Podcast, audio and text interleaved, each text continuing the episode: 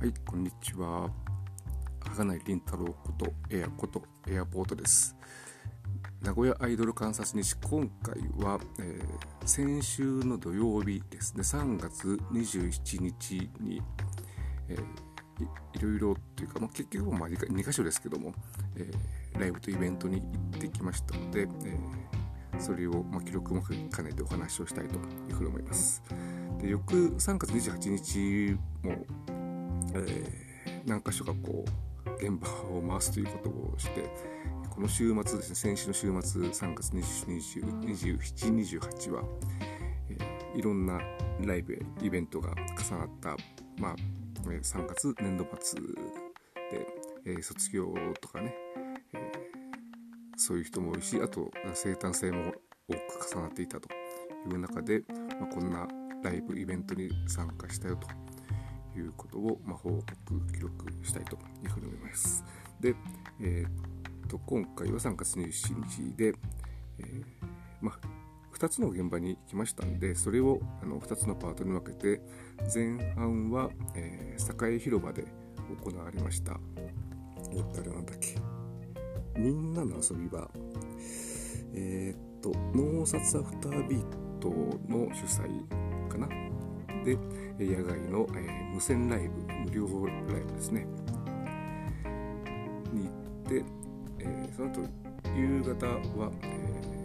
ーリップル日向リリちゃん主催の、えー日向バーちょっとあのバーの正確な名称を忘れましたけど通称日向バーに行ってきましたのでそのお話を、まあ、2つに分けてしたいと思います。ではまず前半、えー、境広場。の野外無料ライブですけれどもえーっと、まあ、最近というか、えーそうですね月に12回ずつあの主に DTBLT さんが主催で、えー若宮広場とか、えー久屋広場とか境広場で、えー野外ライブを、やっていて、まあ、なんか無料でねやっていてなかなかあの行く機会が、ね、なかったりするんですけど今回は、まあ休みだったということもあって、えー行くことができてで境広場っていうのは、まあ、あの名古屋の方は、えー、分かると思うんですが、えーと名古屋の栄にありますサンシャイン栄ですね。SKE48 の SKE48 劇場がある観覧車があるビル。その、えーと東側、まあ、テレビ塔側といいますか。にある、えーちょっとした、まあ、公園というか空き地というか。で、えーっとそうですね。自分がその、まあ、10年ぐらい前ですね。その SK48 劇場に行ってた頃は。割とあのバンドのライブをそこでやってるっていう印象があったんですけど。も最近は、まあ、アイドルのライブも、えーやるようになっているようでただ私自身、まあ、そこでのあの野外ライブ初めて行ったんで、まあ、行くまでどんな感じかよく分からなかったんですけど一度あのー去年一昨年かな夏祭りであのー広小路商店会かなんか主催の夏祭りで行ったことその時はちゃんとねステージが組まれていて客席も客席もある感じだったんですけど今回は全然そういうのもなくて、えー行ったらあの公園の真ん中に、えー人が集まっていてその前で、えーほんまあほぼ路上ライブ的な感じでライブをしていてでその周りのあちこちで、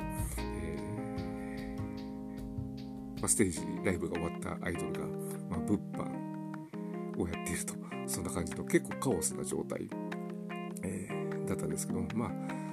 割とねあの一般の人も通る場所だったんで、まあ、そういう人たちも、え足を止めてライブを見てるそんな感じでまあね3月末、えー初春というかね暖かくなっていた時にあのちょっとただね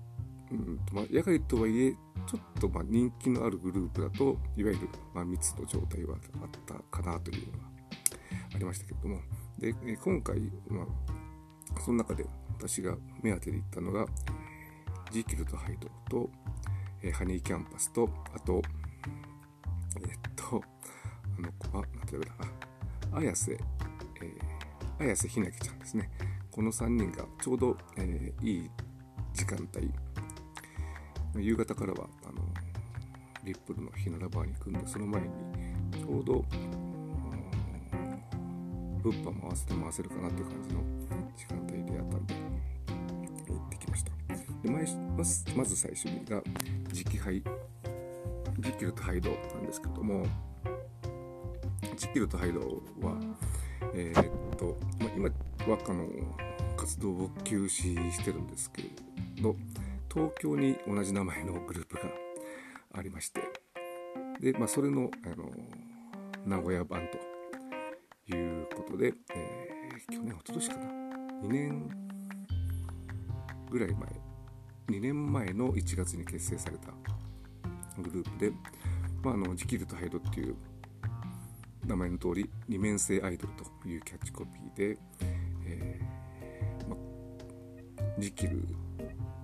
の、えー、可愛い面とハイドのかっこいい面を同時に見せると。あと、えー、名古屋のジキルとハイドは、えー、この中で2つユニットを作っていて1つは、可愛い専門1つはかっこいい専門の、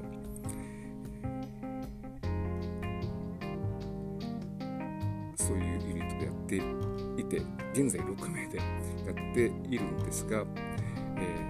少し前にそのうちの3名が、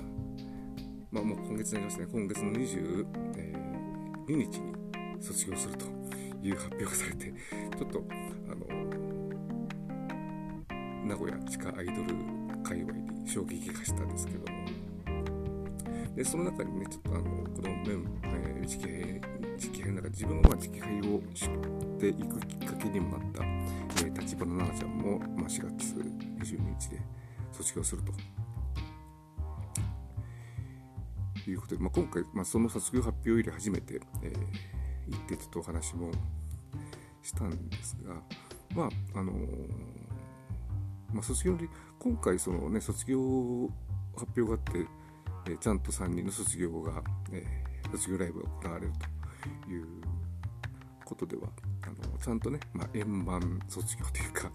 えー、いろいろと、ね、あの事務所運営とトラブルがあってというわけではなくて、まあ、安心はしてたんですけど事情を聞いてみるとあの、まあ、この3月で高校を卒業したでえー、就職をするんで、まあ、一旦はあのアイドル活動をやめてそっちに専念すると。で、えー、彼女はもともとアイドルオタクから、えー、アイドルになったというそういうルートの子なんで、れですね。あのモブちゃんに憧れてアイドルになったという、まあ、私とはあの同じこのファン、まあ、いわゆる推し仲間というか、ね、そういう関係ではあるんですが、なんで、まあ、卒業した後はね、えー、次期俳優のオタクとしてまた現場にちょくちょく来るかもしれませんからって話をしていて、まあ、えー、卒業にはね、やっぱりこれまで、あの、彼女も2年近くやってきたんで、いろいろ悩んだとは思うんですが、まあ、いろいろと、あの、行って、やりきって、次の道に進むというのもちょっと感じられたんで22日の卒業ライブ仕事で行けませんけど20日にあの生誕祭があるんで彼女は、えーと、4月17日が誕生日で本当にあのさっきも言った多い、えー、34月生まれの人ですちなみに4月17日はリップルも同じ誕生日なんですがなんで20日はまあ夜勤明けだけども生誕祭にで、まあ、多分それが最後彼女のあまあ私が見るあのアイドルとして最後になるかもしれませんが、え、行っていきたいというふうに、えー、思っております。で、えー、その次に見たのがハニーキャンパスですね、ハニーキャンパスは、4人組の、アイドルグループでこのポッドキャストでもあの11月に、えメンバーの大岡すずちゃんの生誕祭があってそれについて、え話をしてますんで、ま、そちらの方を聞いていただければどんなグループかというのがそこでも話してるんで分かると思いますけれども、あのなんだうんと一族一族運営家族運営というか、えー、メンバーの、えー、お母さんお姉さんおばあちゃんにあたる人が運営をしていると。いうグループで。で、まあ、それも含めてね非常にあのそういう運営も含めてあの家族的というか、えー、オタクも家族のようにいろいろ扱ってくれてそういう意味では、えー、すごい居心地のいいグループなんですけれどもあの去年の11月にそれこそその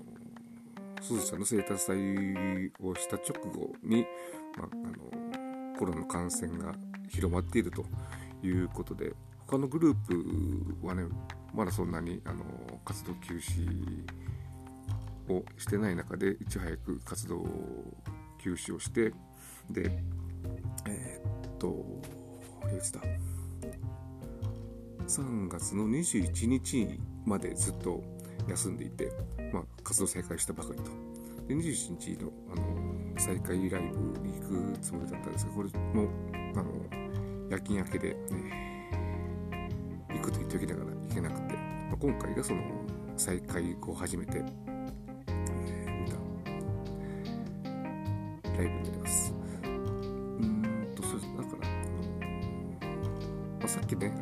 ね、あの路上ライブみたいだっていうふうに言いましたけども、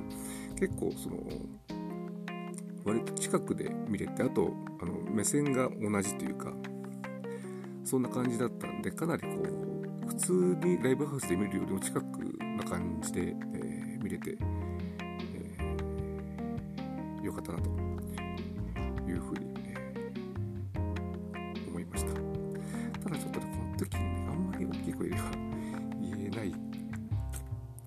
けどもまあこれでもそのねあのこのポッドキャストあの聞く人はそんなに多くないんで、えー、あれなんですがずっと最前に陣取ってるオタクがいて大体あの対バンの時ってあのグループが変わるとあの最前はそのグループのファンの人がてって入れ替わりをしていくというのがえー、ライブハウス等のあ暗黙の了解であってそれでねあのみんな仲良く、えー、自分の応援しているグループを応援しようという形でやってるんですけども多分あの一番最後の方の、まあ、割と人気のあるグループのオタクだと思うんですがずっと一番前にいて、まあ、ただ、あのそこでねあの出てくるアイドルそれぞれに、クスしたり、えー、氷入れたりで盛り上がっていてそれはいいと思うんですけれどもいろいろとねそのねあの出てきたグループについてあの割と大きな声で、えー、居酒屋で話すようなことを話していて、えー、後ろではねあのその最前に行きたくても行けないあのそのグループのファンがいる前でちょっと言っちゃいかんだろうということをいろいろ言っていてちょっとねいかがなものかなというふうにこの時は思いました。で物販の方でえー、ね、本当はその、大岡すずちゃんの物販に行きたかったんですけども、あの、列が長くて、えー、ちょっと後が詰まってるんで行けないということで、えー、リーダーの、えー、松原美香ちゃんのとこ行って、まあ、写真を撮って、手がチェキを撮って、で、ね、あの子は、あの、SK ヨータだったんで、あのね、SK の劇場があるところの隣で、まあ、ライブができて、ライブが見れてよかったねというような話を、してきました。で、えー、最後ね、最後に見たのが、えっ、ー、と、綾瀬ひなきちゃん。ちょっと、名字がね、なかなか読みづらいひなきちゃんというあの最近アニメロディ大須のコンカフェのアニメロディにキャストになった子でで入ったばっかりだけども、えー、いろんな客と結構あの普通に話してるんで何かこうねこれまでいろいろてっきりあの他のコンカフェにいた子かと思っていたら、えー、ずっと10年近くアイドルやっていてで、まあ、今も現役のアイドルだということが、えー、ようやくちゃんと話ができた最近、えー、分かりまして。で、まあ、今回ね、えー、このライブに出るということで初めてステージを見たんですが、まあ、本当にベテランだけあって、えー、歌もうまいしダンスも、えー、いわゆるきれいきれい系の、えー、ダンスをしていてなんかあの他のグループの、え、ダンスの振り付けとかもやっているということでまあね偉い子がアニメロディに入ったなと逆にその時に、えー、思ったんですけれども、まあ、アニメロディに入ったのもそのアイドル枠で入っているので先日行われたあのテレビ愛知の黒チャンネルのロケにも、えー、モブちゃんとかあと、まあ、3月で、えー、卒業しましたけれども花木めなちゃんと、出演をしていて来週の金曜日にこちら、えー、東海地方ではオンエアされるので、えー、その1週間後から1週間ギャオでも配信されますので、まあ、それあのねあの配信されたら Twitter で書きますから、えー、ぜひ見ていただきたいと思うんですがなかなかそのアイドルとあとコスプレイヤーをやっているという子なんでまあこれからねあのどう関わっていくかっていうのはあるんですが、まあ、ライブ行けたらちょっとねこれからもちょあの見に行きたいなというふうに思った子でした、まあ、今回はあの時間がなくて物販は行けなかったんですけども、まあ、今度ねあのアニメロディーだった時にもその話を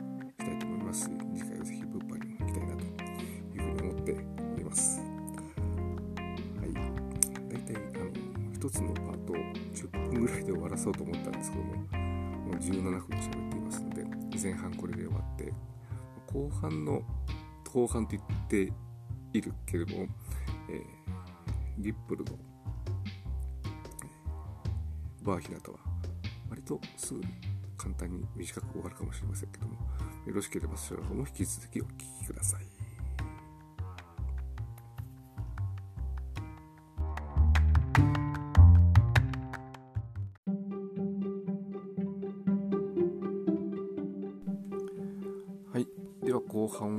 えー、その後ね堺広場のライブが後、えー、行われました、えー、バーひなたですね。足股中間の間に正式な名前を調べておけばよかった。です。えっ、とリップルこと日向リリちゃん主催の、えバー企画ですね。まああのね彼女自身、まあ、いろいろ公言してるんでいいんですけども、え非常にお酒が大好きということで、彼女が、えー、ママママではないですけども、えー、マスターになって、えー、バーカウンターの中で、えー、いろいろね、え飲み物とか食べ物とか作って、えー、お宅お客をおもてなしするそんなバーを、えー、想像してたんですが、えーと、場所が、あの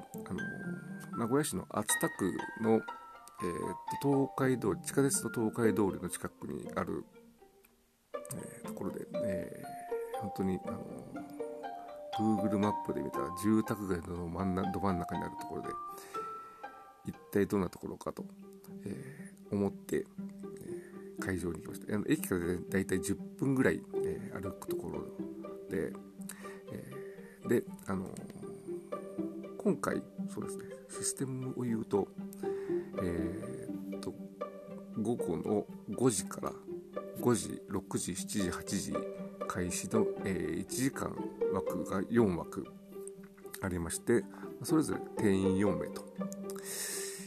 いうことで、えー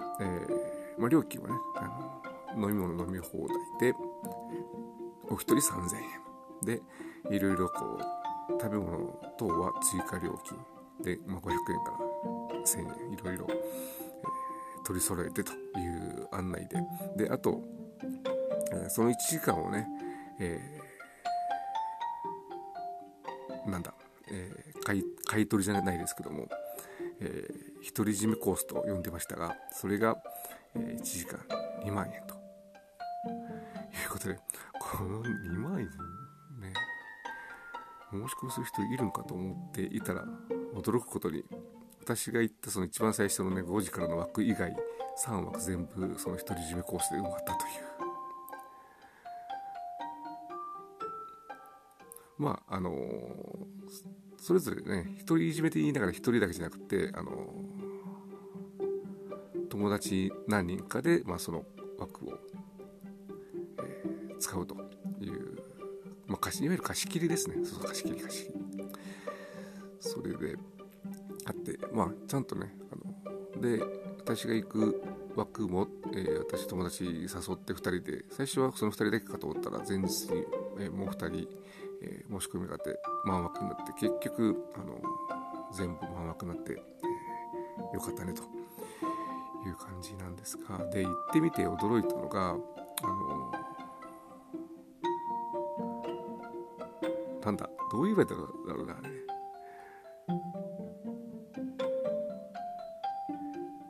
結局あのなんかなんかのショールームとして使っているような感じのところでえー、っとね6畳ぐらいの部屋が通りに面していてで、まあ、外から中が見える感じであリップいるわと思いながらそこの前を通っていたんですがあのなんだろうね。うまく説明できない。とにかくあのビルの一角にその部屋があって、まあ、そこで、えー、テーブルがあってあとキッチン台所っていうかね流しがあって、まあ、そこで、えー、リップルを囲んでお酒を飲んでお話をするというそんなようなイベントでした。なかなか不思議な、え空間でで、前日から、えー、いろいろ手料理を作って持っていくということで、えー、日向りりちゃん頑張って夜中まで頑張ったようなんですけれども。で、ませっかくなんでと思って、えー、私は角煮を頼んだんですが、えどう考えてもあれは角煮ではなくおでんじゃないかと、ま肉は入ってましたけど、えー、大根が大根の方が多くて、えー、ゆで卵があって玉ねぎもあって味は、えー、薄くてという、まあ、それで、えー、1000円というなかなか、えー、まあ美味しかったですけどね、まあ、そんなのを食べながらいろいろとあのまあ、そこでリップルと話をすると。いう、まあ、それだけの イベントだったんですけどもまああの一番最初の枠で申し込んだのは、まあ、多分ねあの行ってまともに多分始まるわけないなと思ってていろいろその始まった当初バタバタだらだらするというのを前提として、まあ、それも含めてあの楽しめたらいいなと思っていた本当にその通りのイベントでまああのねそれで3000円が高いか安いかっていう問題はあるんですけどもまあ個人的には良、かったかなというふうに思います。ちなみに、まあ、3000円何で比較するかっていう問題はありますけどもえー、私の話の中によく出てきますアニメロディも、えー、一応コンカフェなんですけれども、え、週末木金土の3日間はバーも営業してまして、え、そこがえー、っとおおおおお1時間、えー、チャージ2500円でドリンクがえー、ワンオーダー、えー、700円ですか、えー、基本1時間3200円ですから、まあ、それと同じ料金で、まあ、こちら一応飲み放題飲み放題まあねあの彼女が用意したドリンクの範囲内で 飲み放題。で、まあ、あのいろいろあの、まあ、酒類あったようなんでまあそれに比べれば、まあ、いいのかなと。まあのねあのアニメロディーはもう以前はあんまり人がいなくて本当にあのキャストの女の子と1対1でずっと1時間喋れるっていうことも あったりしましたが最近は人が多くてなかなかあの話す1時間の中で、えー、キャストと話すことも短いということを考えれば、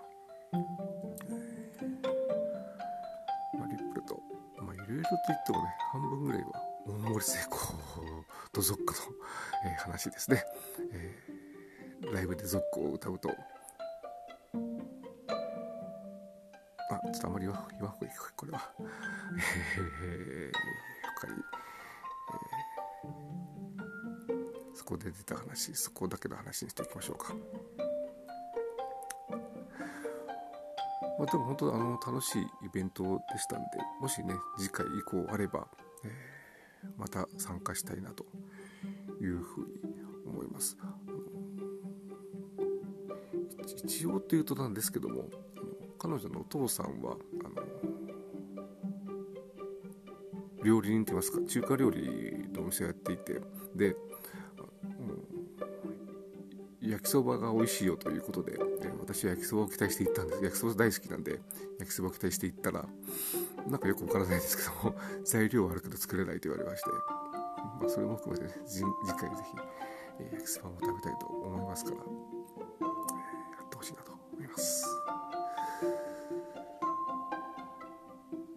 かあのリップルはまあね自分がリップルの応援をし始めてまた今年入ってからなんてまだ3ヶ月しか経ってないんですけどもなんかいろいろとユニークなオフ会をやることがあるようで先日もライブが終わった後に突然、え、今からオフ会やりますという、え、ツイートを上げてどうもあの参加できるメンバーでお酒を飲みに行ってたようですけども。まあねちょっとねあのこのご時世一体何人で行ったのかというのはあのあえて聞いてませんが多分ねあの少人数を守って、えー、行ったんだと思いますけども。でまあこれを収録しているの4月3日の2日の深夜ですけども4日の日曜日には今度4月17日に彼女の生誕祭があるんで、その会場の飾り付けをを、えー、みんなで作るオフ会をやると。いうことでどっかの、えー、またレンタルルームに集まって、え